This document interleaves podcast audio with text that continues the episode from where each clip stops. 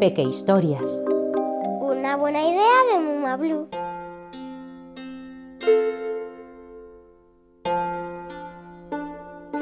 El mito de Eco. Hace mucho, mucho tiempo, en un remoto lugar del monte Helicón, nació una ninfa de la montaña llamada Eco.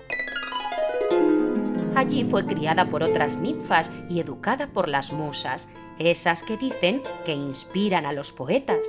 Pasaron los años y Eco se convirtió en una joven muy hermosa, pero su mayor virtud era que poseía una preciosa voz.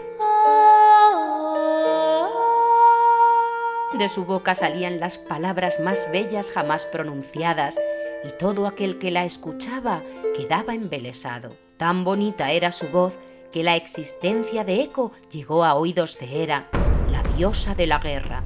Hera tuvo miedo de que Zeus, su marido y dios del Olimpo, se enamorara de Eco al escuchar su maravillosa voz. Un día Zeus estaba en el bosque jugando con las ninfas cuando apareció Hera muy enfadada. Eco quiso ayudar a sus amigas y entretuvo a Hera con su agradable conversación mientras Zeus huía. Pero Hera no se dejó cautivar por aquella preciosa voz y se dio cuenta del engaño. Muy enfadada, quiso darle a Eco un escarmiento. Eco, has tratado de engañarme y mereces un castigo.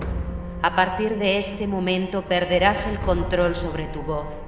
Y como veo que te gusta tanto tener la última palabra, te condeno a responder con la última palabra que escuches por toda la eternidad.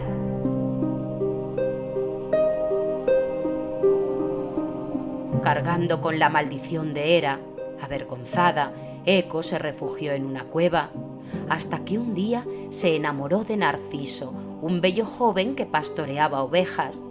Eco se dio cuenta de que por culpa de su maldición nunca podría declararle su amor. Así que Eco le seguía sigilosa, escondiéndose entre los árboles. Se conformaba con poder mirarle desde lejos. Pero una mañana, sin querer, Eco pisó una rama y fue descubierta por Narciso.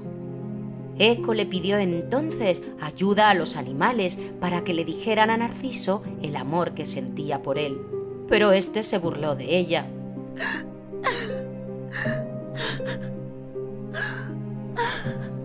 Desde entonces, Eco vive recluida en su cueva, alejada del mundo, condenada a repetir la última palabra que diga cualquier persona. Este es el origen del eco según la mitología griega. Eco, eco. Te gustará saber que...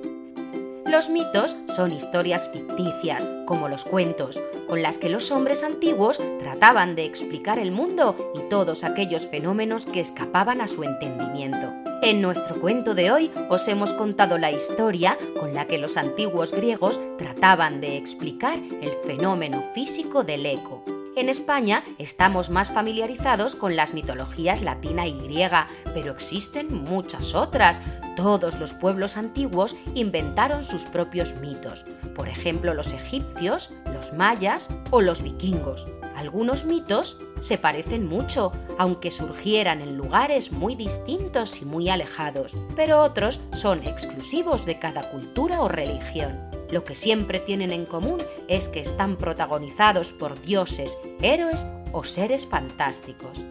El eco es un fenómeno físico acústico que se produce cuando las ondas del sonido rebotan en una superficie y regresan de nuevo hacia la persona que emite el sonido.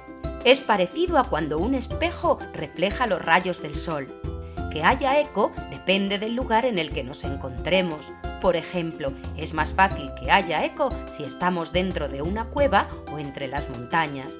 Para saber si hay eco, tendremos que gritar alguna palabra y esperar entre 1 y 10 segundos. Si en ese tiempo la palabra regresa hasta nuestros oídos, es que hay eco. El eco es súper divertido. Pero el eco no solo sirve para divertirse, también tiene algunas utilidades. Por ejemplo, los navegantes lo utilizan para saber si están cerca de un iceberg en los días de niebla y algunos animales también lo usan para orientarse. Los delfines consiguen desplazarse en las profundidades marinas gracias al eco, ya que el fondo del mar está muy oscuro. Y los murciélagos utilizan el eco para volar de noche y no chocarse contra los objetos. Una buena idea de Muma Blue.